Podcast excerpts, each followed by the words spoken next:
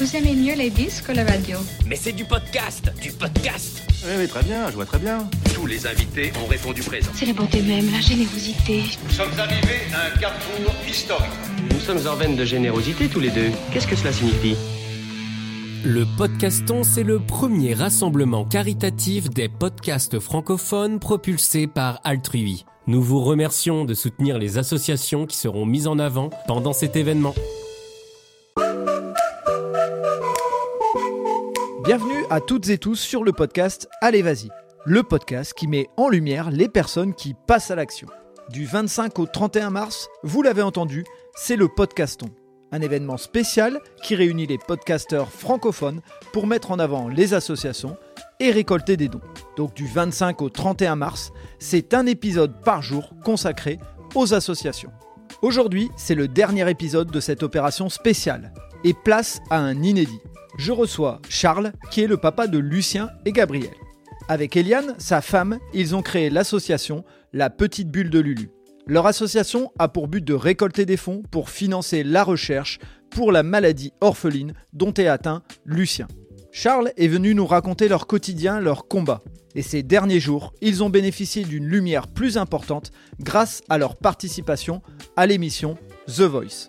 Puisque Charles aime chanter depuis tout jeune. À épisode exceptionnel, fin exceptionnelle, Charles nous a permis de terminer en musique.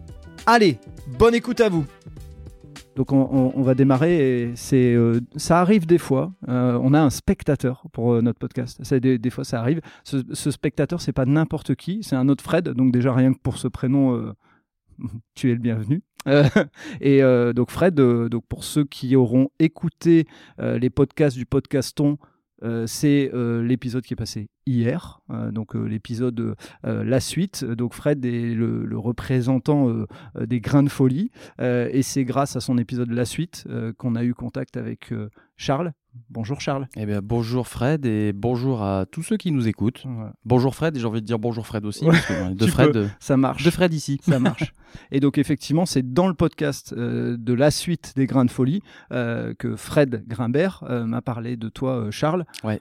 Le samedi, on a fait le podcast le vendredi. Le samedi, j'ai été voir la vidéo sur euh, euh, Internet de The Voice. Et j'ai, j'ai pleuré. Hmm. J'ai laissé ma femme regarder. Elle a chialé aussi. J'ai dit, voilà, non, non, ah non, c'est des, euh, vraiment, je, Non, moi, je, aujourd'hui, je, j'accepte euh, les larmes quand elles sont, enfin, quand elles sont belles et qu'elles viennent de, euh, de quelque chose qui touche. Donc, euh, c'est la raison pour laquelle je t'ai proposé de venir sur le podcast, puisqu'on est dans la semaine du podcaston. Et donc, tu boucles cette semaine du podcaston qui a démarré du 25 au 31 où on met en avant les associations.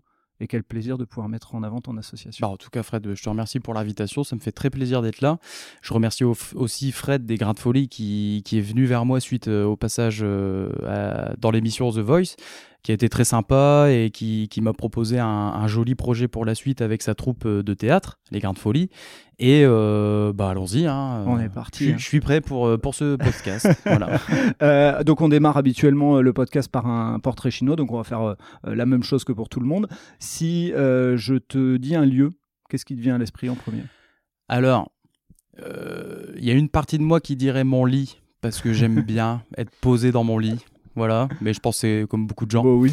Euh, à notre âge, et puis quand on a des enfants et que tous les jours euh, ça tire beaucoup en énergie, on aime bien se poser aussi à un moment donné, mais pas que. Non, si plus sérieusement, je penserais euh, peut-être euh, au clip qu'on a mis suite au passage télé où on a tourné en forêt, dans le bois de Rem pour être plus précis. Euh, pourquoi je, je pense à la forêt? Bah Parce que c'est un endroit où, euh, en famille, on aime bien aller se ressourcer, euh, se, se balader de temps en temps, quand il fait beau. Oui. Donc là, le printemps est là, ça y est, ça fait plaisir. Et, et puis, j'ai envie aussi de rattacher ce lieu, la forêt, à, à l'environnement, à, à- la responsabilité écologique qu'on doit tous avoir, parce que bah, notre planète, on le sait, avec le réchauffement climatique, elle est en péril, et que je suis apolitique par rapport à tout ça, bien sûr, mais, euh, mais si, euh, si en parlant de ce lieu, la forêt, bah, bah, bah, je pouvais passer un message, c'est prenez soin de, de la planète parce que euh, parce qu'elle en a bien besoin et qu'elle est tellement belle, eh ben, laissons-la belle tout simplement. C'est une bonne idée. Ouais. Très très bonne idée. Si je te demande un plaisir gourmand, est-ce qu'il serait plutôt sucré, est-ce qu'il serait plutôt salé? Alors, euh, longtemps, j'étais plus salé que sucré. Maintenant, je dois t'avouer que le sucre y vient, mais sans pour autant délaisser le sel. Euh, en vérité, moi, je suis un grand gourmand. J'aime tout. Mais comme on est dans le Nord et pas très loin de la Belgique, bah, je vais dire quoi? Des frites? Bah, exactement. Ouais. Ah, t- les frites, Ouais, franchement. bah forcément. Frites mayonnaise. frites mayonnaise. Frites mayo, bah oui. Ouais, frites mayo. Et, et sachant que les Belges le prennent au goûter aussi, euh, frites mayo. mais, Donc, mais euh, moi, j'en prendrais même au petit-déj s'il faut. ouais, ouais, trop long. Euh, Je rigole. hein. Si je te demande une euh, passion ou un passe-temps, Ah ben, de toute façon, moi, euh, grosso modo, ce qui me caractérise, c'est j'ai un côté professionnel, euh, boulot, où je suis commercial dans l'événementiel, mais j'ai réussi à associer euh, ce côté professionnel à mon côté passionnel, puisque euh, vendre du spectacle, vendre de l'événementiel, c'est vendre finalement ce que j'aime, puisque je suis moi-même aussi bah, chanteur. Euh, je vais pas dire à mes heures perdues parce que c'est quelque chose qui m'anime quand même et qui me prend du temps. Euh, donc euh, ma passion c'est la musique, c'est la chanson, c'est la scène, c'est le public, c'est les lumières, c'est le spectacle et, et j'adore ça. Voilà. Ok, très bien. Et pour terminer, si je te demande une personne, une personnalité qui compte, qui, qui a compté, qui t'inspire, qui t'a inspiré, Mm. peut y en avoir plusieurs. Il y en hein, a bien plein, il y en a plein en fait euh, au niveau musical. euh, bah je vais dire euh, déjà mes parents à la base. Parce que mes parents, c'est mon père. euh, Alors, je commençais par ma mère, puisqu'elle était chanteuse dans un groupe. Mon père a intégré ce groupe en tant que bassiste. Et puis après, je vous passe les, les détails, mais on est venu comme ça au monde, hein, grosso modo. Je sais pas ce qui s'est passé dans les coulisses, mais, mais en fait, euh, on est venu, mes sœurs et moi, euh, ici, sur cette terre. Donc mes parents m'ont inspiré, puisque forcément, il y avait de la musique tout le temps à la maison. On a été bercé avec, avec, avec la belle chanson française depuis tout petit. Ensuite, euh, il y a un homme aussi qui m'a beaucoup inspiré musicalement, c'est Jean Pepec, qui est euh, le, le- le chef de chœur de la chorale des petits chanteurs d'Anzin sur Valenciennes, où j'ai passé plus de 10 ans quand j'étais enfant. Donc euh, ça m'a vraiment enseigné les bases de, de la technique de chant. Euh, Daniel Balavoine, il m'a très inspiré aussi. J'ai fait des concours de chant où je chantais euh, SOS d'intérieur en détresse, entre autres, et le chanteur. Mm. J'ai énormément chanté de Balavoine, j'en chante, encore. Du Goldman aussi. Et puis, euh, tant qu'on est dans les artistes, euh, pareil, euh, j'ai un artiste qui, qui m'inspire beaucoup, c'est Calogero. Euh, mon, ma tessiture vocale se rapproche d'ailleurs de Calogero. Je ne veux pas l'imiter, mais, euh, mais ma façon de chanter euh, se rapproche de, de son grain à lui, finalement, tout naturellement. Et c'est la raison pour laquelle, euh, il y a quelques années, avec un ami, on a décidé de, de monter un groupe. C'est un tribut de Calogero qui s'appelle Un jour parfait. Donc Calo m'inspire et j'adore ses chansons, j'adore son répertoire. Il y a beaucoup de tubes, c'est francophone, c'est ouvert euh, vraiment à un très large public. Et puis, euh, on va pas se mentir, euh, il est très populaire, hein, Ouais. ça, ça- Ouais, ça c'est marche vraiment. Et, euh, et pour finir, il y a hum, une personne euh, en qui je suis très reconnaissant. C'est euh, un docteur euh, maintenant à la retraite, mais c'est le donc c'est une dame, une grande dame pour nous, pour notre famille. C'est le professeur Defort Delem, chef de service du pôle euh, ophtalmo, comment on dit, ophtalmique, ophtalmologique, ou je sais rien, j'ai pas l'un ou l'autre. voilà ouais, ou l'autre. ouais. à l'hôpital de Lille, puisque c'est elle, euh, à tout hasard, en sortant d'une conférence euh, entre médecins, qui, nous a appelés en nous disant, euh, après neuf mois d'attente de diagnostic pour notre enfant, on va y revenir, hein, je vais vous expliquer Bien un sûr, petit peu le parcours, mais c'est elle qui a trouvé, en fait, euh, c'est grâce à elle finalement que notre enfant a été diagnostiqué et euh, grâce à elle qu'on a pu commencer les soins et pouvoir le maintenir en vie, parce que sans ces soins-là, la maladie, je vous en reparlerai ensuite, mais c'est 15 ans d'espérance de vie avec des grosses complications euh, au niveau déglutition et respiratoire sur la fin. Donc, grâce à elle, notre fils il pourra aller plus loin dans, dans sa vie. Donc. Merci à elle surtout. Voilà. Elle le sait, on lui a offert des boîtes de chocolat, des dessins de notre enfant et puis des petites lettres d'amour. Enfin, Mm. voilà. qui, qui touche autant qu'un très beau cadeau, parce ça. que c'est ça qui, Voilà. qui fait la différence. Euh, avant de, de- de rentrer dans le podcast, euh, peut-être rappeler ce qui permettra de faire le lien et ce qui permettra aux gens de dire.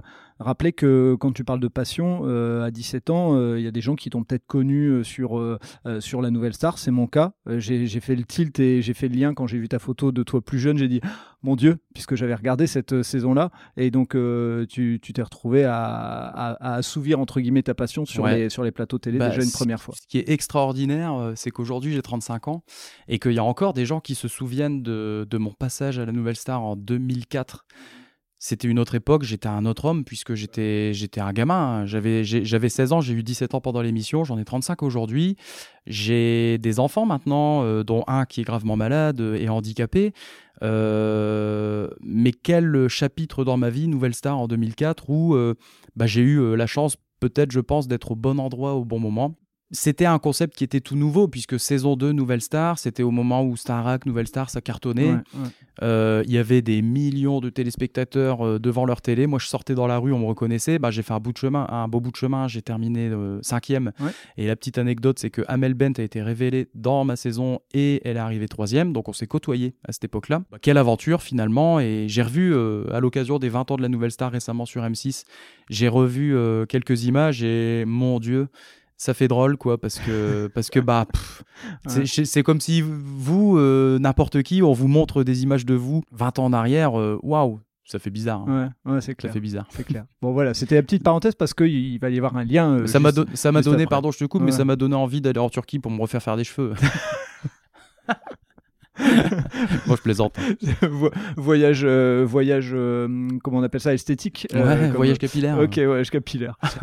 Donc, Charles, tu es ici pour nous raconter un petit peu ce qui, ton parcours de vie Oui. et ce qui a fait qu'aujourd'hui, vous avez lancé une association avec ta femme Oui. pour ton fils. Et donc, bah, tu vas nous expliquer un petit peu quelle est euh, ta situation de vie aujourd'hui pour que les gens comprennent un petit peu Hmm. tout ça. Et puis, tu vas nous raconter euh, bah, l'histoire de ton fils. Ouais. puisque- Bon, vous êtes prêts parce que ça prend du temps. hein. Ouais. Mais je vais essayer de, Ouais. de faire euh, De pour que ça soit un- vraiment t'as- le. T'as un timing, donc nous, Bon, on, on alors, fait en sorte de, que tu loupes pas tes enfants à l'école. que ça soit le plus audible et compréhensible possible. En fait, j'ai deux enfants. Donc, moi, ma compagne, c'est Eliane. on est paxé, on habite Valenciennes. Et puis, on, on vit notre vie tout à fait normalement, comme monsieur et madame tout le monde. On travaille, euh, on, a, euh, on a nos amis, notre famille, euh, nos habitudes. Et puis, on fait un enfant, le premier, donc Lucien, qui vient au monde le 15 septembre 2016. Un petit peu, bah, quel moment déjà? C'est bien de le rappeler, mais à tous les papas qui, qui écoutent ce podcast, la, la naissance de votre premier enfant, c'est un moment, je pense, à aujourd'hui, ça reste le plus beau jour de ma vie parce que j'aurais pu mourir euh, comme Thierry Roland euh, une fois que la France a gagné la Coupe du Monde il a dit bah oh, je peux mourir demain euh, c'est bon quoi Mm. mais c'est pareil en fait c'est là où j'ai senti ce que c'était l'amour pur un amour nouveau que j'avais pas encore côtoyé jusque là celui de mettre au monde. Alors c'est ma femme. Elle elle a eu euh, les émotions mais en plus la douleur. Mais moi ce qui était cool c'est que j'avais pas la douleur. Mais mais c'était magique. Et j'ai pleuré. Moi je suis quand même assez dur euh, pour pleurer faut y aller. Mais mais là ça coulait tout seul et, un sentiment de, de bien-être d'amour pur. Et ce petit bout qui, qui pointe le bout de son nez. Donc euh, la petite anecdote c'est que en maternité, euh, lorsqu'il venait de naître, euh, bah, j'ai passé la nuit dans la chambre de maternité avec ma femme et mon fils. Il n'y avait pas de lit d'accompagnant, donc euh, je leur ai demandé de me faire une place dans le lit, dans le lit de la chambre. Et c'est là que la première chanson que j'ai mise sur mon téléphone et que mon fils a entendu, ma femme aussi, hein, c'est Fais-moi une place de Julien Clerc. Voilà, Donc la petite fera- on fera anecdote. la- On fera la boucle. Voilà. Ouais. Et donc, euh, bah, Lucien, euh, il grandit, et puis sans trop le vouloir, mais sans regret bien sûr, euh, le deuxième il arrive, Gabriel, hein. donc mon deuxième fils, avec un an d'écart par rapport à Lucien. Tout va bien, on a notre petite vie de famille à quatre, et puis Lucien adorait, d'ailleurs, il très débrouillard, très en avance pour certaines choses, notamment cognitivement, très intelligent. Je me souviens, il, disait déjà plein de couleurs en anglais, des mots en anglais, déjà une belle élocution en français. Euh, il adorait qu'on lui lisait des, lui lisait des histoires euh, dans le lit le soir avant de s'endormir. Et puis, aux alentours de ses trois ans, on a remarqué qu'il commençait en fait des histoires illustrées, des histoires d'enfants. Il commençait à approcher de plus en plus sa tête, euh, ses yeux des livres, des illustrations. Et on s'est dit, bon, bah, on va prendre un, rendez-vous chez l'ophtalmo, tout simplement. Moi, j'ai porté des lunettes, toi, tu en as ici actuellement. Il n'y a pas de quoi s'alarmer, c'est tout. Et donc, je me souviens, moi, j'étais à la maison avec Gabriel et ma femme, elle va chez l'ophtalmo avec euh, Lucien. Et puis, un petit peu de temps se passe. Et là, je reçois un appel de ma femme qui me dit, écoute, Charles, euh, laisse tomber tout ce que tu es en train de faire, faut que tu viennes. Viens. Bah, je dis quoi Elle m'a dit, laisse tomber, euh, je, je sais pas, viens. Bon, sans explication, j'ai dit, oula, il y a quelque chose qui cloche. Et là, donc, je me rends euh, dans le cabinet ophtalmo. Et l'ophtalmo, c'était d'une dame assez âgée qui était en retraite, mais qui donnait un coup de main à son ancien confrère parce qu'il il y avait énormément de monde. Je me souviens dans la salle d'attente. Et là, je rentre dans le cabinet et direct, elle me demande de m'asseoir. Bon, je me dis, il y a quelque chose qui cloche. Et j'étais euh, comme ça sur la chaise. Mm. Elle dit, écoutez, euh, au début, je pensais que votre enfant, il n'était pas coopératif. Euh, je lui ai fait lire, des, enfin, regarder des petites images euh, euh, de loin, mais hum, je pensais qu'il voulait pas. Je me suis un peu énervé, je suis désolé, mais cela dit, donc j'ai fait un, examen approfondi, ce qu'on appelle un fond d'œil. Et là, elle nous explique qu'elle s'est rendue compte que notre enfant avait la papille pâle, pas la pupille, la papille pâle. Alors, je vais pas euh, rentrer dans les détails, même moi ça me dépasse un peu, mais normalement la papille, la papille c'est un endroit en fond d'œil qui doit être euh, rosé parce que très irrigué en, en, en vaisseau sanguin, etc. Et là, elle nous explique que bah, Lucien, au lieu d'être rosé, c'est blanc, complètement blanc. Et moi, ça m'a ça, me parle pas, ça m'alerte pas. Mais donc, je lui pose la question, mais ça veut dire quoi, en gros, la papille pâle? Bah là, elle me claque direct. Écoutez, votre fils, il est super mignon, il est super cool, gentil et beau comme tout, et j'espère me tromper. Et ça peut être quelque chose de très grave, mais genre très grave quoi? Et là, en fait, elle nous dit bah, une tumeur au cerveau ou autre, euh, quelque chose comme ça, faut tout de suite prendre rendez-vous à l'hôpital, euh, vite, vite, vite. Et là, elle se met à pleurer devant nous. Donc, euh, ça nous a vraiment clac, claqué un, un, un coup dans la gueule, si j'ai Mhm. envie de dire Mhm. vulgairement. Désolé, sûr, mais franchement, on ne sait pas ce qui se passe. On a l'impression que tout s'effondre d'un coup. Euh, donc on prend rendez-vous à l'hôpital de Lille en urgence. Euh, on y va et c'était en plein pendant les fêtes de fin d'année, donc entre 2019 et 2020. Et là, euh, il nous explique qu'on va aller du plus grave au moins grave. On va d'a- d'abord faire un scanner, une IRM pour aller chercher s'il y a une tumeur, quelque chose. On fait tout ça, il n'y a pas de tumeur, donc c'est écarté. Mais si c'est pas ça, c'est autre chose. Donc on va continuer, on rentre chez nous et puis on sait que c'est pas ça, mais on sait qu'il y a quelque chose. On a un nouveau rendez-vous euh, à l'hôpital de Lille pour faire euh, bah, des examens génétiques. Là, du coup, on va aller chercher si c'est génétique. Et c'est quoi des examens génétiques? C'est tout un tas de, de, prises de sang, d'examens et de ponctions. Donc les ponctions lombaires, c'est quand même la grosse aiguille dans la moelle épinière, dans la colonne vertébrale. Et il faut aller, euh, pour un enfant qui a 3 ans à ce moment-là, waouh Et moi, j'ai pas voulu voir ça, donc euh, j'attendais dans le couloir et j'entendais mon enfant crier. Enfin, c'était terrible. Donc euh, cet examen-là, il est fait, mais le petit est toujours pas diagnostiqué. Donc nous, on sait pas. Et on voit sa santé qui décline parce que au moment de la ponction lombaire, il a chopé la grippe à l'hôpital et il ne savait plus tenir sur ses jambes. Et les médecins nous disaient, on ne sait pas s'il remarchera un jour. Donc en fait, euh, ouais, c'est terrible ce qui se passe. Et là, en fait, vous, en tant que parent, moi je me souviens, je mettais mes mains sur le crâne de mon fils et je disais, mais putain, qu'est-ce qu'il y a là-dedans? Qu'est-ce qui se passe? Et on n'avait pas les réponses. Des jours se passent, des semaines, des mois, et puis euh, au bout de neuf mois d'attente, là on reçoit un coup de fil du professeur de Fort Delem, ce que j'expliquais tout à l'heure, Mhm. et qui nous dit euh, bah écoutez, je sors d'une conférence entre médecins, on a parlé d'un syndrome très rare. euh, et tous les symptômes, tout ce que votre fils il a, franchement, ça colle, ça ressemble. Alors, peut-être on se trompe ou pas, mais venez faire une prise de sang. On va aller chercher spécialement dans cette région-là. Et, et on vous donnera les résultats, bien sûr. Mais on pense que c'est peut-être ça. Donc, on- essayons. De toute façon, euh, on, on, peut, on, on- on perd rien à essayer. Bingo, quelques jours après, ils nous appellent et nous disent bah écoutez, c'est ça, on a trouvé, voilà, on sait ce qu'il a votre fils, on a posé le diagnostic, donc vous venez tout de suite. Donc dans la foulée, boum, une heure après, on était à l'hôpital et on quelque part, c'est un gros soulagement. Mhm. Ça y est, on sait ce que notre enfant il a, on a posé le diagnostic, on sait où on va. Parce que pendant neuf mois, on savait pas et on le voyait décliner. Donc c'est le syndrome de Brown-Vialetto van Leer, syndrome très rare, euh, qui cause en fait une atrophie des nerfs. C'est une maladie génétique qui, qui cause une atrophie de tous les nerfs. Ça veut dire que le nerf, au lieu d'être normal, il est complètement atrophié, euh, strié sur lui-même. Donc ça touche euh, les nerfs optiques, les nerfs auditifs, les nerfs sensoriels, les nerfs respiratoires, les nerfs de déglutition. Ça touche quasi tous les nerfs. Et l'espérance de vie, on nous explique que c'est 15 ans avec des grosses complications sur la fin. Cela dit, la chance qu'on a, c'est qu'on sait quelle est la cause de cette maladie, c'est qu'il y a un défaut dans le transport d'une vitamine qui s'appelle la riboflavine. La riboflavine, c'est la vitamine B2, on en trouve éno- énormément dans le saumon, on en trouve dans tous les aliments. Bah, chaque individu ici, euh, quand on consomme des aliments, etc., on, prend des vitamines, Mhm. ce dont on a besoin euh, pour vivre. Et mon fils, son problème de base, c'est que il n'arrive pas à absorber cette vitamine. Et celle-là, cette vitamine, elle sert surtout à alimenter les cellules en énergie. Alors qu'est-ce qu'on met en place? On met en place un protocole, on lui administre des gélules de riboflavine euh, à raison de 4 fois par jour, 7 heures, midi, 18 heures et minuit. Donc euh, c'est une contrainte aussi pour nous, mais on le fait parce que c'est ce qui remet toujours de l'essence dans le moteur. Euh, on en donne à haute dose, bah, grosso modo, euh, au lieu de manger euh, un morceau de saumon, on va lui donner 10 kilos par jour. Ouais. Grosso modo, Ouais, pour, ouais. pour vous donner l'image, c'est ça. Lucien, euh, ça a commencé avec la diminution de la vue, la diminution de la marche, et puis après, en commençant la riboflavine et tout un tas d'autres petits médicaments à côté, ça s'est stabilisé. On part en vacances l'été.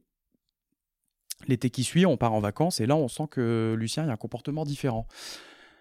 Mais on ne sait pas. Il faisait des crises, il avait l'air un petit peu perdu, un peu un comportement un peu autiste, si vous voulez, euh, très renfermé sur lui-même, à péter des câbles et tout. Et, et en fait, euh, bah, il devenait sourd, et nous, on ne le savait pas. Il était en train de se renfermer sur lui-même parce qu'il perdait l'audition.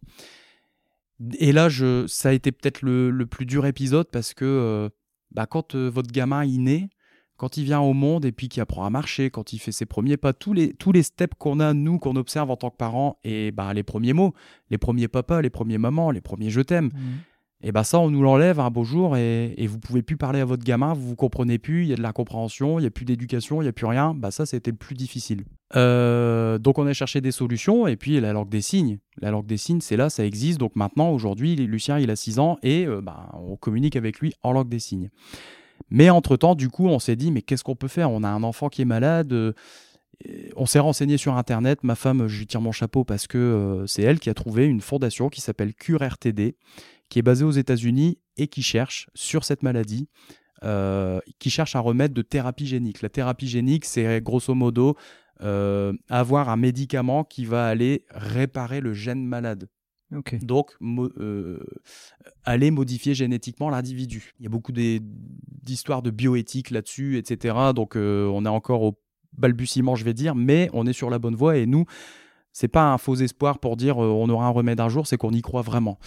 Euh, donc, elle a trouvé CureRTD et nous, on s'est dit qu'est-ce qu'on peut faire pour aider CureRTD à avancer dans la recherche? Et c'est de là qu'on s'est dit eh ben, on va créer une association. Et comment on peut l'appeler l'association? Bah, Ça nous est venu tout simplement la petite bulle de Lulu, parce que quand vous êtes malvoyant et sourd et plein d'autres, tout un tas d'autres problèmes à côté, bah, vous avez tendance à vous renfermer sur vous-même. Lucien, il est dans sa bulle, la petite bulle de Lulu. Et cette association-là, euh, elle est reconnue euh, d'intérêt général euh, par, par la France, parce que ce que j'ai l'habitude de dire maintenant, c'est que Lucien, il a tout ce qu'il faut dans sa vie les dons qu'on va recevoir euh, des gens qui veulent donner, ça ne va pas aller à Lucien ni à notre famille, parce qu'il a tout ce qu'il faut. Il a des appareils auditifs. Ça fonctionne pas forcément bien maintenant, mais ça viendra. Faut toujours euh, pas lâcher le truc. Et en fait, si tu veux, donc mon fils a été implanté donc euh, un implant cochléaire. Pour vous expliquer, c'est une sonde à l'intérieur de la cochlée, l'oreille interne, reliée par électromagnétisme à un élément extérieur. Donc grosso modo, l'opération plus l'appareil en lui-même, c'est 26 000 balles pour chaque oreille. Et c'est la Sécu qui rembourse à 100%. Donc on a un bon système de, français, de, mais c'est de- clair, de faut, santé en faut le France. répéter. Il faut le dire, c'est important. Et mais après, une fois que c'est installé, faut le mettre euh, en fonctionnement l'appareil. Le temps que tout cicatrise et tout, boum, tu l'allumes et tu claques pas des doigts et genre il entend. Il faut trouver le bon réglage. Et donc deux ans d'une oreille, un an sur l'autre, on n'a toujours pas trouvé les bons réglages. Donc mon fils ne parle toujours pas. Euh, c'est pas qu'une question de basse, euh, basse médium aiguë, c'est beaucoup plus complexe. Il y a une infinité de réglages possibles, comme nous dit l'audioprothésiste. Et puis, euh, on a des cas, ils ont mis 5 ans après être implantés à reparler à nouveau, à réentendre. Parce que pourquoi un sourd ne parle pas? Bah Parce qu'il n'a pas simplement le retour auditif. Mhm. Pourquoi les, les- les sourds profonds, mais qui peut-être entendent un peu, ou alors qu'ils ont fait beaucoup d'orthophonie, parlent un peu comme ça, tu vois? bah, C'est parce qu'en en fait, ils n'ont pas le retour auditif, donc c'est pas de leur faute finalement, c'est pas du handicap. euh, euh, De la bouche, ouais, non, psychique ou de la ouais, bouche ou machin, c'est c'est juste qu'ils ont- ils, ils entendent pas ce qu'ils disent, tu vois? Ouais. Donc il a ses appareils auditifs, il a des lunettes, il a son déambulateur à l'école, il a son tricycle euh, adapté, euh, il a euh, tous les professionnels de santé qui l'entourent, il a une AESH pendant son temps scolaire à 100%, euh, il fait de la kiné, de l'orthophonie, bref, il y a tout ce qu'il faut. Ce qui lui manque, c'est un remède. Et qui peut trouver le remède? C'est CureRTD, c'est la fondation. Mais ils ont besoin d'argent. Donc nous, on s'est dit, tous les dons qu'on reçoit, boum, on les envoie aux États-Unis pour la recherche. Et donc, ce qui est important de signaler, c'est qu'il y a un dispositif fiscal en France qui fait que quand vous donnez quand, quand vous donnez euh, pour une, as- une association ou une entité en faveur de la recherche, si vous êtes imposable, vous pouvez récupérer 60% de votre don. Mhm. Celui qui donne 10 euros, il y aura une réduction d'impôt s'il est imposable de 6 euros. Celui qui donne 100 euros, bah, il va récupérer 60 euros sur ses impôts. Et c'est important, moi j'aime pas parler de fiscalité parce que c'est pas le sujet, mais c'est important que les gens le sachent.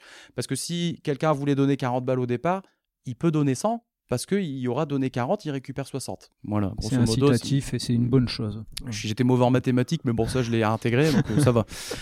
Bon, après, c'est pas compliqué. Mais, euh, mais donc, euh, et cette association-là, on est fiers parce que avant The Voice, on avait déjà sensibilisé du monde. On était des anonymes, mais on avait déjà envoyé plus de 10 000 euros à, à Cure RTD.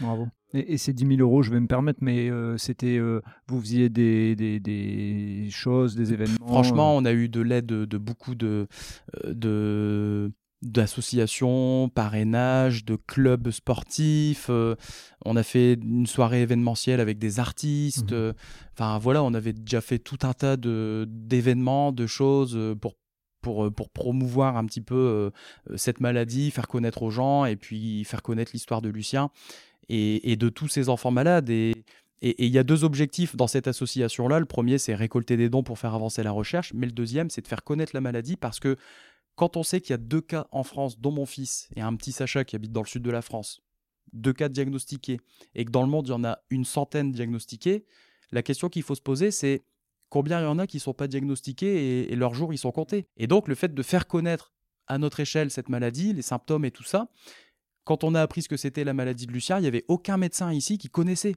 Et donc, partout ailleurs, ceux qui pourront comprendre ce qu'on leur explique, euh, ça pourra peut-être les aider en disant mais, on dirait que c'est ça en fait. Et si ne serait-ce que grâce à notre action, on pouvait sauver une vie, ou deux, ou trois, ou dix, bah ça serait magique en fait. Donc voilà les deux objectifs de l'association. Et c'est toujours faire attention aussi, c'est ce que euh, donc Laetitia, par rapport à l'association de la sclérose en plaques, euh, expliquait dans l'épisode qui, qui sera diffusé, donc euh, qui aura été diffusé lundi, hein, si je replace les choses. Elle explique bien que des fois, attention, quand quelqu'un n'a pas un comportement habituel, faut pas toujours se dire euh, il a un problème, il va pas bien ou autre. Non, ça peut être euh, une maladie qui est Ouais. pas diagnostiquée. Donc Ah oui. euh, là, ça peut être le cas euh, pour un enfant qui, qui a du mal à voir ou autre. C'est euh, ça. voilà, c'est important.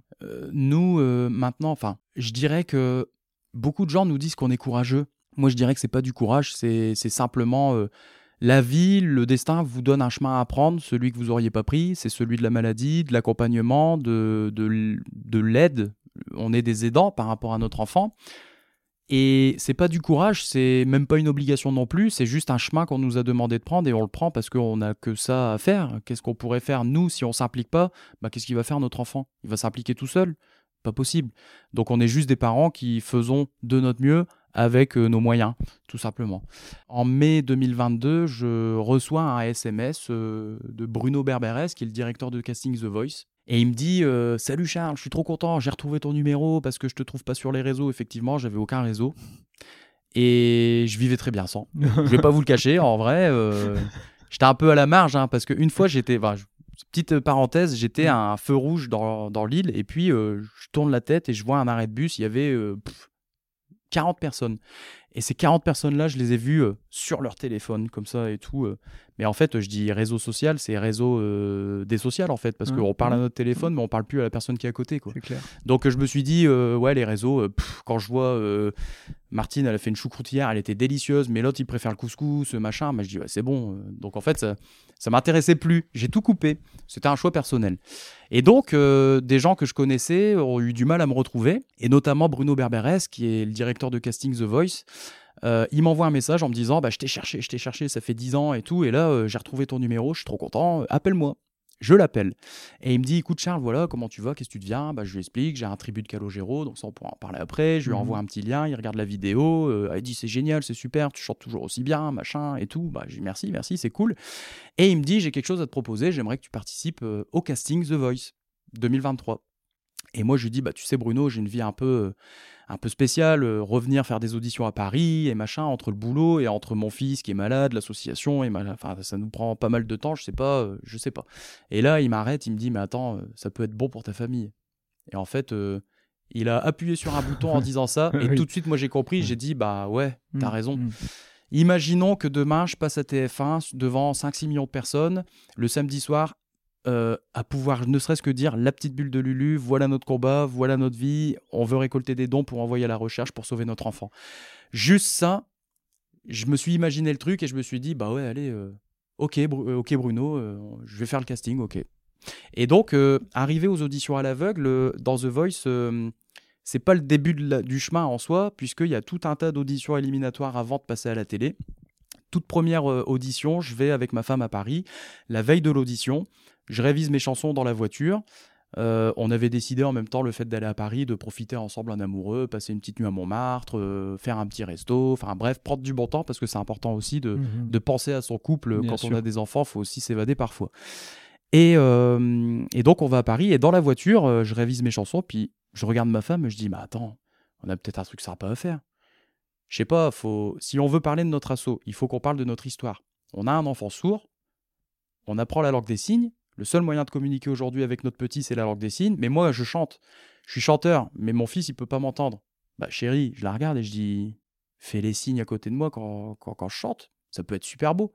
Bah, elle me regarde, elle fait Bah ouais, carrément. Et c'est génial parce que moi, je suis un peu artiste. Je connais la scène, je connais le public, l'envers du décor. Ma femme, pas du tout. Mais elle m'a dit oui tout de suite. Elle aurait pu me dire Ouais, mais c'est chérie, c'est pas mon truc, tu sais. Mais non, en fait, elle a compris tout de suite euh, Tiens, pourquoi on devait le faire. parenthèse, elle fait quoi dans la vie, ta femme? Parce qu'on l'a pas Ma dit. femme, elle euh, est infirmière libérale. Ok, donc c'était bien de le dire. Je l'avais vu moi sur un Voilà. post euh, Insta, mais c'est bien de, de le redire aussi. Et donc, elle n'est pas du tout dans le milieu artistique. Mais elle a accepté tout de suite. Elle a dit Ah ouais, carrément, bonne idée. Et donc, comme on était la veille de l'audition, dans la voiture, elle a appris les signes. euh, on a appelé notre prof de langue des signes, Rémi. Je le salue. Je lui fais des gros bisous parce que c'est une personne formidable. Euh, on a travaillé ensemble et, et elle a travaillé toute la soirée. Et le lendemain, on fait l'audition. On chante, elle fait les signes. Et, là, en fait, on les a tous touchés. On a senti qu'il s'est passé un truc. Et donc, on est pris pour la suite, et de fil en aiguille, boum, on est arrivé sur, euh, sur le plateau The Voice. Et euh, cette interprétation de Fais-moi une place, franchement, euh, ça a été fait avec le cœur, avec amour, et je on l'a fait pour notre enfant.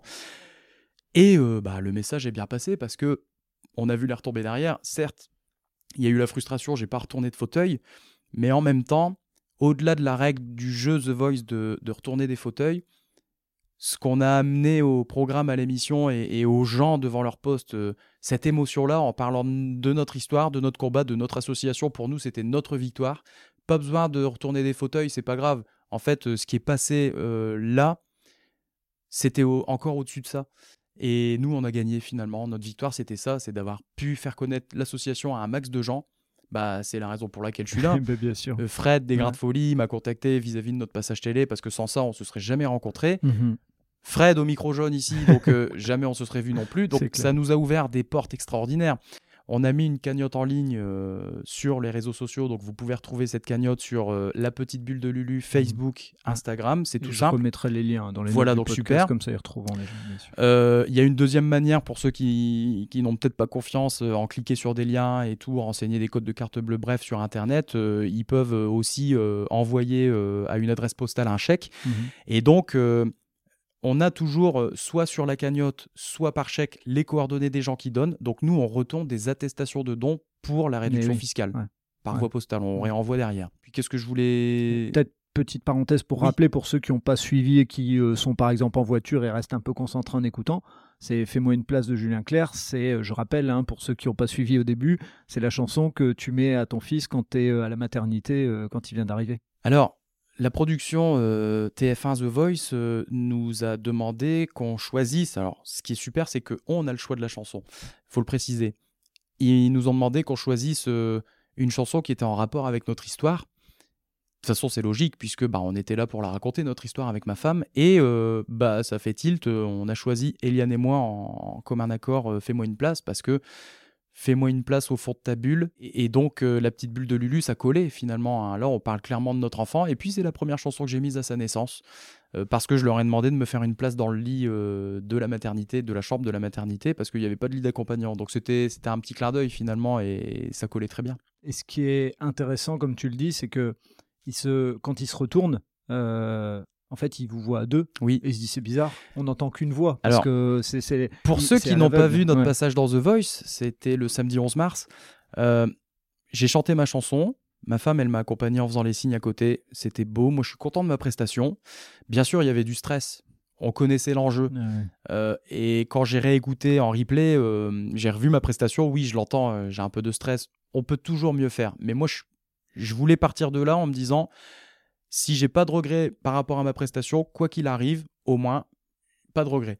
Et j'ai pas de regrets, j'ai bien chanté, je suis content.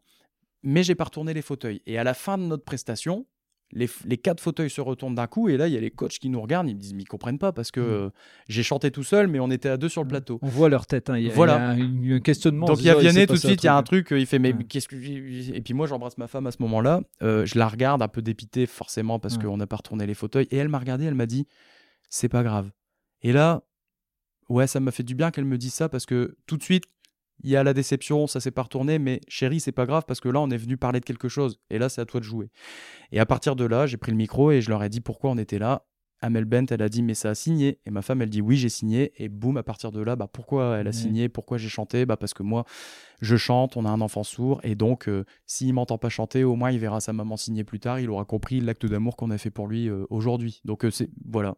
Et on a cité l'association, euh, enfin, juste énorme. Et Vianney en a même coulé quelques petites larmes. On a vu, on a vu Nikos aussi. Et pardon aussi à tous ces Français qu'on a fait pleurer.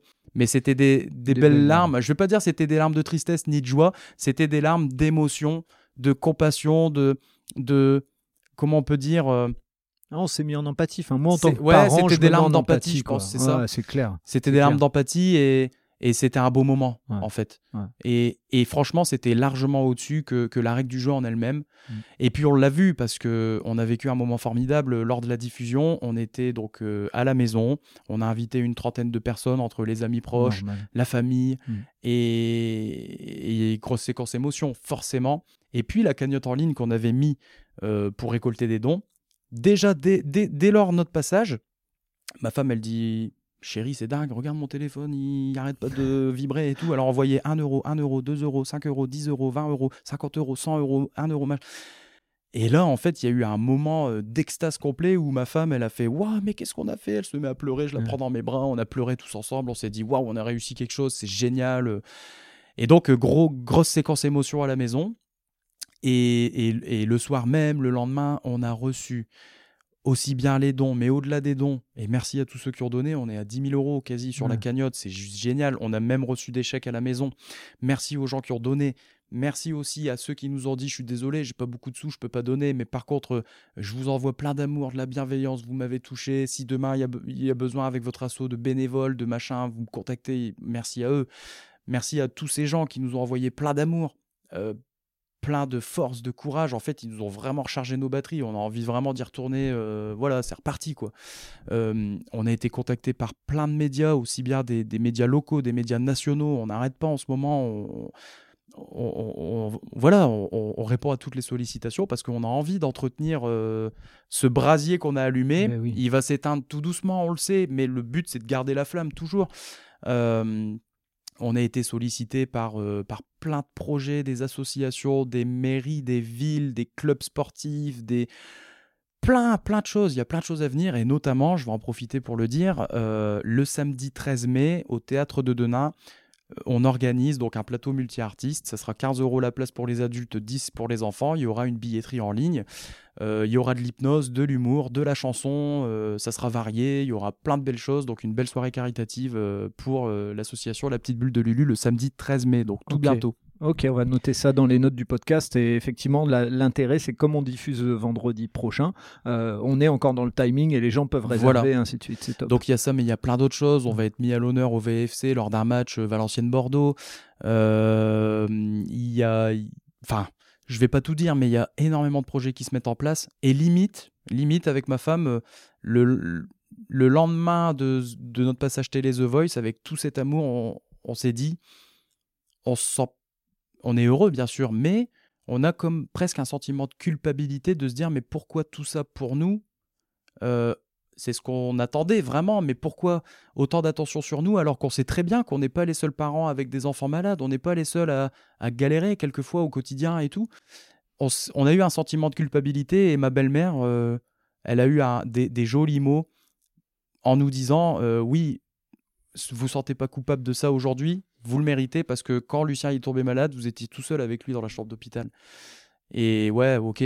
Mais par contre, euh, je profite euh, d'avoir une pensée pour, euh, pour tous ces parents qui mènent le combat face à la maladie, qui ont des enfants malades et qui sont encore anonymes parce qu'ils n'ont pas eu cette chance d'avoir d'avoir des médias pour appuyer leur combat, etc. Donc là, je leur, je, leur, je, leur, je leur tire mon chapeau aussi, je leur fais signe et je leur dis plein de force, plein de courage pour la suite parce qu'on pense à eux. On pense à eux. On pense pas qu'à nous, à notre propre oui. histoire. On pense Mhm. aussi à, à tous les autres qui vivent la même galère que nous finalement. Et puis votre histoire, il, enfin, il y a un élément qui est important, c'est que euh, votre histoire elle est destinée à dire je vais donner à la recherche, ça bénéficiera euh, certainement à votre enfant et on vous le souhaite et on touche du bois et du singe pour que ça soit le cas, mais ça bénéficiera à d'autres. Donc ce que vous faites, la mise en lumière, etc., jamais il faut être en culpabilité et donc euh, c'est, enfin voilà, Bah, c'est magnifique. Ce qu'on espère, on sait qu'il y a une centaine de cas référencés dans le monde pour la maladie de Lucien. Euh, on le sait que ça œuvre partout.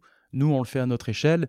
Peut-être qu'en Afrique du Sud, c'est pareil. Ils vont récolter des dollars d'Afrique du Sud ou, enfin voilà, en Amérique, c'est pareil. Donc, euh, je sais pas. Je pense que chacun amène sa pierre à l'édifice et que euh, je pense que ces 20 millions de dollars dont ils ont besoin euh, à lever pour, euh, pour faire les recherches, euh, on les aura à un moment donné. Mais nous, à notre échelle, moi, je suis pas médecin, je suis pas scientifique, je sais pas chercher dans les gènes, etc. Mais on fait ce qu'on peut avec, avec, avec nos propres capacités, nos propres moyens. Et là, je pense, ouais, on peut être fier de, de, de, de ce qu'on a fait à The Voice. C'était extraordinaire. Et puis ce qu'on, enfin ce qu'on donne à la recherche, qui cherche pour cette maladie, aide à chercher pour d'autres aussi et Aussi. fait avancer la Ouais. médecine en général. Bien sûr. Euh, moi, ce que je trouve hyper, euh, hyper beau dans l'histoire, au-delà de l'association et autres, c'est qu'en plus, tu arrives à The Voice et dans les jurés, il y a Amel Bent, Ouais. avec qui tu étais. à- et comme quoi, en fait, enfin voilà, ce, euh, ce monde est petit Ouais. et les planètes, elles s'alignent à ce moment-là et c'est ce qui fait aussi. euh, Alors, c'est vrai que quand ils m'ont proposé The Voice, ils savaient pas que j'avais un enfant malade, mais euh, Bruno Berberes savait que j'avais fait Nouvelle Star avec Amel Bent et que bah, moi je suis retombé dans l'anonymat en arrivant cinquième. Amel Bent qui a fait troisième, euh, elle, sa carrière, elle, boum, elle a décollé. Et ça fait 19 ans qu'elle est euh, en tête d'affiche. quoi. Et l'idée, c'est qu'il trouvait sympa le fait de se poser la question est-ce que si tu passes aux auditions à l'aveugle, est-ce qu'elle va te reconnaître, oui ou non? Moi, je dis bah, je pense, il y a peut-être moyen, parce que en me voyant. Enfin, je sais pas, c'est un fait marquant dans, dans sa vie euh, de participer et puis d'être propulsé par ce programme Ouais, Nouvelle ouais. Star sur M6. euh, euh, moi, demain, vous me mettez les neuf autres candidats qui étaient là avec moi, je vais tous dire leurs prénoms. Bah, Il y avait Geoffrey, Babette, Julien, Steve, Laura, etc., etc. Enfin bref, je me souviens de, Ouais, de tout le monde, Simon Gade, je me souviens de, de tous. Mais pour le coup, Amel Bent, elle m'a pas reconnu au départ.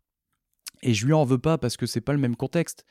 Amel Bent, euh, il s'est passé beaucoup de choses dans- sa vie depuis Bien 19 sûr, ans. Et ouais. puis même physiquement, on a Ouais, aussi ouais. changé. Quoique je trouve que j'ai plus changé qu'elle. Mais voilà, sur, surtout les cheveux, encore une fois. Mais, mais, mais voilà, et les médias qui m'ont interviewé, ils s'en sont amusés. Et, et pareil, ils ont essayé de polémiquer un petit peu en disant euh, Elle t'a pas reconnu, machin. Euh, bah, en fait, peu importe, Mhm. c'est pas grave. Le principal, moi, le, le- le principal, il n'était pas là. Et je lui en veux pas surtout. Aucun problème. On s'est tapé dans la main. Et quand je lui ai dit, on se connaît, boum, là, direct, quand j'ai remis oui. du contexte, euh, tout de suite, là, voilà. Mais c'est pas venu d'elle. Bah non. Mais Puis elle croise. Enfin, je rien. pense que pour, pour lui donner euh, euh, une petite excuse, le nombre de personnes qu'elle croise bien et tout, sûr. elle- dans sa Mais- tête, ça doit peut-être tilter en disant En, en vé- déjà vu. en vérité, si Bah ça avait ouais. été moi qui avais été à sa place, moi me connaissant, qui est pas très physionomiste aussi, ben jamais j'aurais je l'aurais reconnu en fait. Donc euh, bah pas grave, pas de problème. Finalement, c'était c'était pas là où était le plus le plus important pour nous. Et j'aurais envie de dire, euh, je voulais pas que que ce passage The Voice reste sans rien, sans proposition artistique derrière. Donc, euh, il y a un artiste que j'aime beaucoup qui s'appelle Cyril Paulus, euh, que j'ai eu l'occasion de rencontrer dans un restaurant sur l'île. Et euh, on s'est parlé et on s'est très bien vite entendu parce que euh, on traverse euh, quelque chose de similaire. Nous, on a un enfant, Lucien, malade, handicapé, qui a 6 ans. Lui, il a une fille qui a 6 ans et qui a des gros, gros problèmes de santé aussi. Et donc, bah, on parle le même langage quand c'est comme ça parce qu'on Mhm. vit les mêmes choses. Et moi qui adore sa musicalité, son talent artistique en compositeur, même en tant qu'interprète parce qu'il a une très belle voix, bah, je lui ai demandé de me faire un titre s'il le voulait bien. Et sans négociation aucune, il a accepté tout de suite. Et quelques semaines se passent, euh, on reçoit la maquette du titre avec sa voix posée dessus. Très tôt, à 7h30 du matin, et au réveil, euh, je dis à Eliane, euh, à ma femme, bah, on a reçu la chanson, viens, on l'écoute. Et là, en fait, tous les deux, au réveil, on l'écoute. Et puis, en fait, on s'est mis à pleurer parce qu'on a tout de suite compris. Et c'était tellement vrai et ça nous ressemblait tellement. Et, ça lui ressemblait à lui aussi. Il m'a avoué par la suite, tu sais, ça a été compliqué pour moi de composer cette chanson parce que ton histoire, en fait, c'est la mienne. Et donc, euh, et donc je voulais à tout prix euh, proposer euh, cette chanson au moment du passage The Voice pour qu'il y ait une continuité, pour dire, bah voilà, au moins, il y a quelque chose. Euh, cette chanson-là, vous pouvez la retrouver sur la plateforme YouTube. C'est pareil. Donc vous tapez pareil, Charles toute Bah, tu mettras mettra le lien de toute façon. notes. Et puis je pense qu'on la mettra là juste après quand on aura fini Ah bah, de parler, génial. on l'enchaînera. Il y, aura, il y aura un truc euh, musical. à Et, et, et ce clip, moi je voudrais remercier donc Cyril Paulus, euh, compositeur, Jeanne de Boy, auteur, autrice, si ça se dit. hein, autrice, pense, voilà. autrice, ça peut se dire. Euh, je remercie Julien Comblat qui m'a fait un super tarif euh, dans l'arrangement et, et, la, et, et les voix qu'on a posées en studio sur Paris. Et puis, euh, tout particulièrement, je voudrais remercier Sofiane avec son entreprise VAM Studio parce que je l'ai appelé en lui disant Écoute, Sofiane, on se connaît pas beaucoup, on s'est croisé sur un événement, je sais que tu as du talent en prise de vidéo, tout ça. Et tu sais que j'ai un enfant malade, tu sais que je suis, j'ai pas, j'ai pas beaucoup de moyens euh, personnels, euh, mais euh, suite à mon passage de Voice, je voulais, je voudrais proposer un clip. La chanson, je l'ai, le clip, je l'ai pas. Tu peux me le tourner, s'il te plaît? Il m'a dit, il m'a arrêté tout de suite. Il m'a dit, écoute, avec plaisir, je te le fais avec mon cœur et je te le fais gratos. Bravo. Donc, bah, il est venu. On a été dans le bois de Rème, on a tourné le clip, on a fait les plans. Je suis allé chez lui, on a fait le montage ensemble et, et le résultat final, bah, franchement, euh, m'a très ému parce qu'il l'a fait avec son cœur. Et, euh, et le clip en lui-même, vous le verrez sur, euh, sur YouTube. Allez-y, partagez, faites partager parce que bah, plus il y a de vues, mieux c'est. C'est oui. pierre qu'on met à l'édifice. Mm, mm. Euh, ce clip-là nous ressemble. Il est vraiment dans la continuité du passage à The Voice. Et on pourrait se dire à The Voice, on a joué un, un rôle, on a fait semblant, bah pas du tout. Et ce clip, c'est vraiment la continuité. En fait, c'est authentique, c'est vrai, c'est sincère, ça nous ressemble. Donc c'est là aujourd'hui, euh, euh, si les gens veulent donner à l'association, il y aura le lien dans les notes du podcast si vous voulez soutenir. S'il y a d'autres euh, idées, alors soit les gens me contactent via le podcast et puis je reviens vers toi, soit ils te contactent directement. À la limite, si je peux t'en filtrer quelques-uns des messages, passez par moi et puis euh, voilà, comme ça, ça t'aidera un tout petit peu. Je vais Non, te laisser. j'a- J'avoue que c'est vrai qu'on a pas Ouais. mal de, de messages de retour et on s'est dit une chose avec ma femme. euh, même si ça prend quelques jours, on s'en fout, on répond à tout le monde. Parce Bien, que bravo. tous ceux qui nous envoient de la bienveillance, euh, ça mérite qu'au moins on réponde merci, juste merci, un petit cœur, quelque chose, mais que les gens sachent que euh, ces messages de, de positivisme, de bienveillance, d'amour, bah, ça nous a vraiment rechargé et, et même si on avait déjà envie de se battre euh, face euh, à la maladie de notre enfant avant, depuis tout cet amour qu'on reçoit, ben, on a envie de se battre dix fois plus, carrément. Mm. Donc merci, euh, merci à tout le monde et ça nous tenait à cœur de répondre à tout le monde et c'est ce qu'on fait. euh. Donc ça prend pas mal de temps, mais, euh, mais ça nous tient à cœur. Bravo. Et tu es encore plus euh, légitime à venir sur le podcast Allez Vas-y, puisque tu es en train de créer une entreprise aussi. Donc, euh, tu vois, Ouais. c'est le podcast des bénévoles et des entrepreneurs, en tout cas de tous les gens qui agissent, des choix de vie et ainsi de suite. Donc, tu es, voilà, t'es es vraiment, euh, euh, toi et ta femme, euh, vous êtes légitimes parce que euh, créer une association, vivre au quotidien comme ça pour, euh, euh, pour votre fils et en même temps pour euh, aider la recherche, parce que on, on le dit jamais assez, mais quand on finance une partie de la recherche, encore une fois, hein, on aide pour, la, pour, pour les autres, quoi, parce Bah oui. que la recherche, elle bénéficie pas qu'à notre Bah, enfant. donc, euh, Alors, euh, moi, je vais, je vais faire une parenthèse parce que le coronavirus, ça nous a tous affectés, Mhm. ça, nous- ça a Mhm. tous, tous changé notre vie quand on était confinés, etc. Mais il y a eu quelque chose de positif là-dedans, c'est qu'il a fallu trouver un vaccin rapidement. Oui. Et cet ARN messager dont Oui, on a tous oui, entendu parler, on sait, personne ne sait ce que c'est, ou alors faudrait être scientifique et médecin et pour comprendre vraiment comment ça fonctionne. Mais, mais tout ce que je peux vous dire, c'est que ça, ça va ouvrir des portes extraordinaires pour la suite. Euh, et peut-être même pour euh, la maladie de mon fils et toutes ces maladies génétiques, peut-être même pour le sida, le cancer et toutes ces choses-là. Euh, donc si au moins le coronavirus a pu apporter quelque chose de bien, c'est peut-être ça pour, les, pour soigner les maladies ensuite. mais mondialement, tout le monde s'est enfin, mobilisé pour Bah ça. ouais. Et au fond, on a mobilisé des fonds qu'on n'aurait peut-être jamais mobilisés. Donc, et euh, et c'est pour ça que la recherche sur la maladie de mon fils euh, va un peu moins vite que celle sur le Covid, parce que, bah, parce que pour 100 malades, euh, il y a peut-être un peu moins d'intérêt quand même. ouais, hein, ouais, par bah oui. rapport à tout ce qui est euh, labo pharmaceutique et argent qu'on peut se faire. Mais on est quand même heureux qu'il y ait cette fondation Cure RTD qui cherche. Parce qu'on aurait pu se dire, bon bah voilà, c'est une maladie euh, incurable, très rare, il n'y a, y a, pas de remède, ça cherche pas, on peut rien faire, faut juste euh, laisser venir les choses et puis c'est tout, monsieur, madame, merci, au revoir, euh, bon courage. Mmh. Mais non, parce qu'il y a cette fondation Cure RTD qui cherche. Et pour la petite histoire, le scientifique en chef qui s'appelle Case Massé, euh, son histoire à lui est la suivante, puisqu'on a eu l'occasion de le rencontrer chez lui à Calgary, au Canada, Wow. en septembre 2022. Bah, on s'est dit, on y va. Mm. On y va parce qu'on veut faire connaître Lucien, on veut savoir aussi comment ça travaille là-bas, euh, avoir des conseils de leur part, et puis qu'ils connaissent notre enfant finalement. hein. Euh, et lui, il nous a raconté son histoire, Case. Euh, donc, euh, il a fait des études très poussées en médecine. Ensuite, il a arrêté la médecine et il a créé une boîte dans les finances. Et il a eu une fille euh, qui, comme Lucien, donc euh, avant même Lucien, puisqu'elle est plus âgée que Lucien, hein, euh, elle est tombée malade. Et il- ce syndrome, BVVL. Et donc, il a abandonné sa boîte de finances et il a dit Ok, ma fille, elle est malade. Bah, moi, ce que je vais faire, c'est que je vais chercher et trouver le remède pour ma fille et pour tous les autres malades. Et donc, voilà son histoire et voilà pourquoi Cure RTD existe aujourd'hui. hein. Et que je peux vous dire que quand on s'est rencontrés, c'était bourré d'émotions. Et c'est marrant parce que même physiquement, euh, quand on voit sa petite. euh, ah, ça m'embête, je me souviens plus son prénom. Mais, hum, mais quand on voit cette petite et quand on voit Lucien à côté, ben, en fait, on dirait des frères et sœurs, puisque physiquement, un petit peu, les traits de la maladie les caractérisent. Et donc, euh, bah, ils se ressemblent, mais c'était tellement mignon. Ils étaient tellement adorables là ensemble. euh. alors, bah, on, on leur espère une longue vie et puis surtout un, un remède un jour. Et là, on compte vraiment sur Cure RTD et puis on compte sur tout le monde pour, pour les aider à financer. On va espérer que ce podcast il tombe dans les mains d'un sportif de haut niveau qui gagne beaucoup d'argent, donc plutôt vers le football. hein, on va dire ça. Bah, on va pourquoi pas un acteur non, ou mais, quelque chose mais qui a envie de celui qui a beaucoup euh, d'argent, qui veut nous aider à donner beaucoup de sous, bah oui. Après, moi, euh, plutôt que quelqu'un nous donne 100 000 euros, je préfère qu'un million de personnes donnent 1 euro, Très bonne finalement. remarque. Très bonne remarque. Mais s'il veut donner 100 000 Ouais, euros quand même, il peut. Hein. Ouais, on Y a prend. pas de problème, Tu mais- prends, j'imagine. mais- voilà, et- l'association. Et on sait qu'avec The Voice, on a. Fran- franchement, il y a énormément de personnes qui nous ont donné 1 euro. Ouais. Mais c'est beau. C'est oui. peut-être qu'un euro.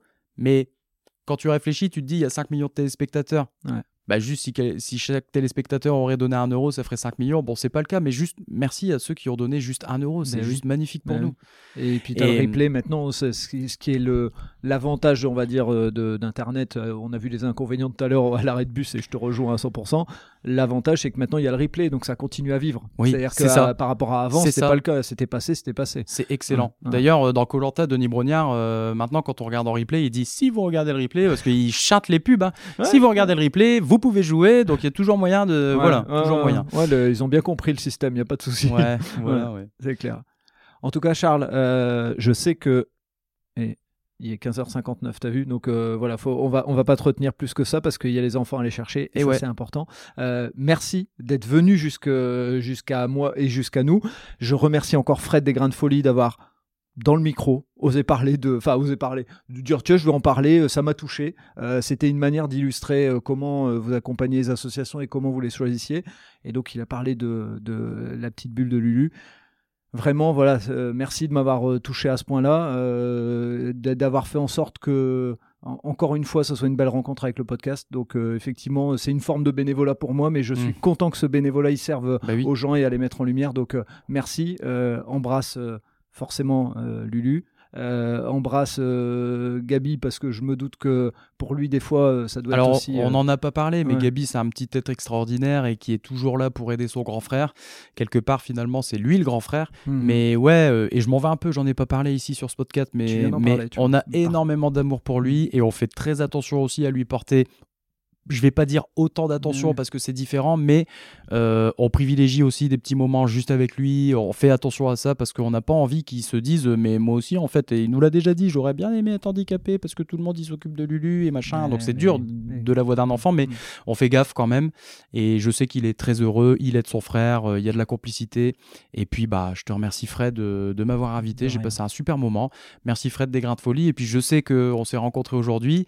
Euh, on se reverra et pour des, des beaux projets de toute façon. Et, et, et, et puis, Fred. euh, Et pareil, moi j'aime bien les, la suite, tu vois, Ouais. le- les- la preuve, hein, on s'est rencontrés euh, un an après et on, on va pas se lâcher, hein, c'est voilà, ça fait partie pour moi des belles rencontres que je garde et donc embrasse ta femme aussi qui met des posts et qui, Ouais. Enfin, moi m'inspire parce que j'ai lu deux trois deux trois posts et je me suis dit euh, mon Dieu, il y a de la positivité là-dedans. Alors je sais que peut-être des fois elle prend le temps de le réfléchir, etc. Ouais. Mais rien que ça, rien que le fait de- de- d'être capable de l'écrire, euh, bravo. Bah, Après, euh, il faut savoir aussi que on fait passer du positif, c'est normal, mais pour chacun d'entre nous, la vie, elle est pas rose. hein. On a tous à, certains, à certaines échelles nos problèmes, euh, nos combats, nos conflits, nos soucis. Oui, avec Lucien, au quotidien, franchement, c'est difficile. Je vais pas vous le cacher. Mais, mais il faut avancer avec ça, de toute façon, et se dire que c'est notre vie, vivre au jour le jour. Et puis, euh, à côté de ça, il y a tellement de belles choses qui nous arrivent, donc on arrive carrément à contrecarrer euh, ces petites galères au quotidien qu'on a, et puis on avance euh, dans le bon sens.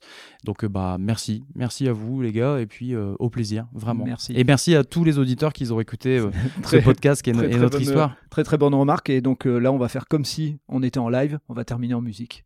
Et il y a la musique qui va arriver. Allez, c'est parti. C'est génial. Et la- la partagez un, max, technologie. un max Ouais. hein, si vous aimez. Ouais, partagez, surtout, c'est ça le plus important.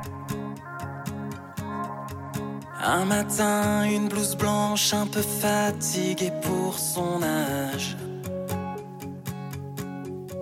Le ton lent, la mine grave en a appelé au courage. Ambiance de fin du monde, les mots sur un fil, ça parle différence de jours difficiles et de pour affronter la suite.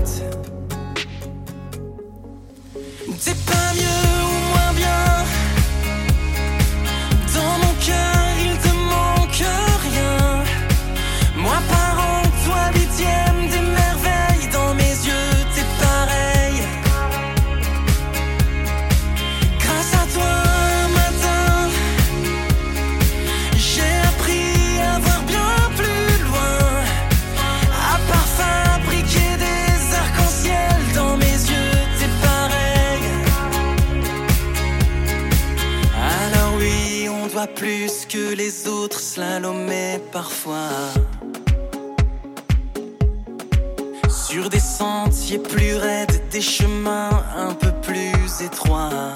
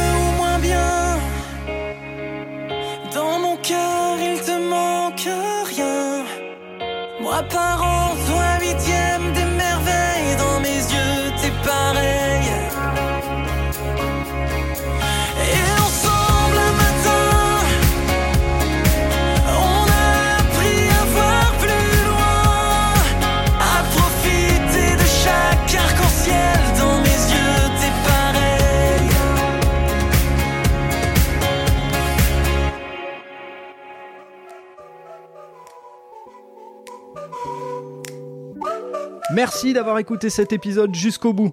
J'espère que vous avez apprécié ce moment et si vous voulez en savoir plus, rendez-vous sur les notes du podcast. Si vous avez aimé cet épisode, n'hésitez pas à en parler autour de vous pour donner encore plus de lumière aux actions des invités.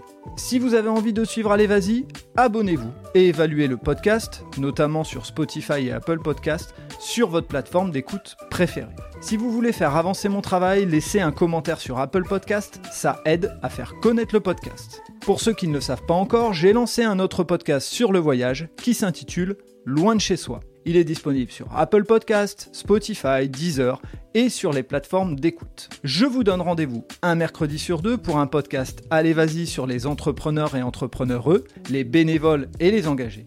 Et tous les vendredis pour un épisode consacré aux sportifs et aux sportives. D'ici là, portez-vous bien.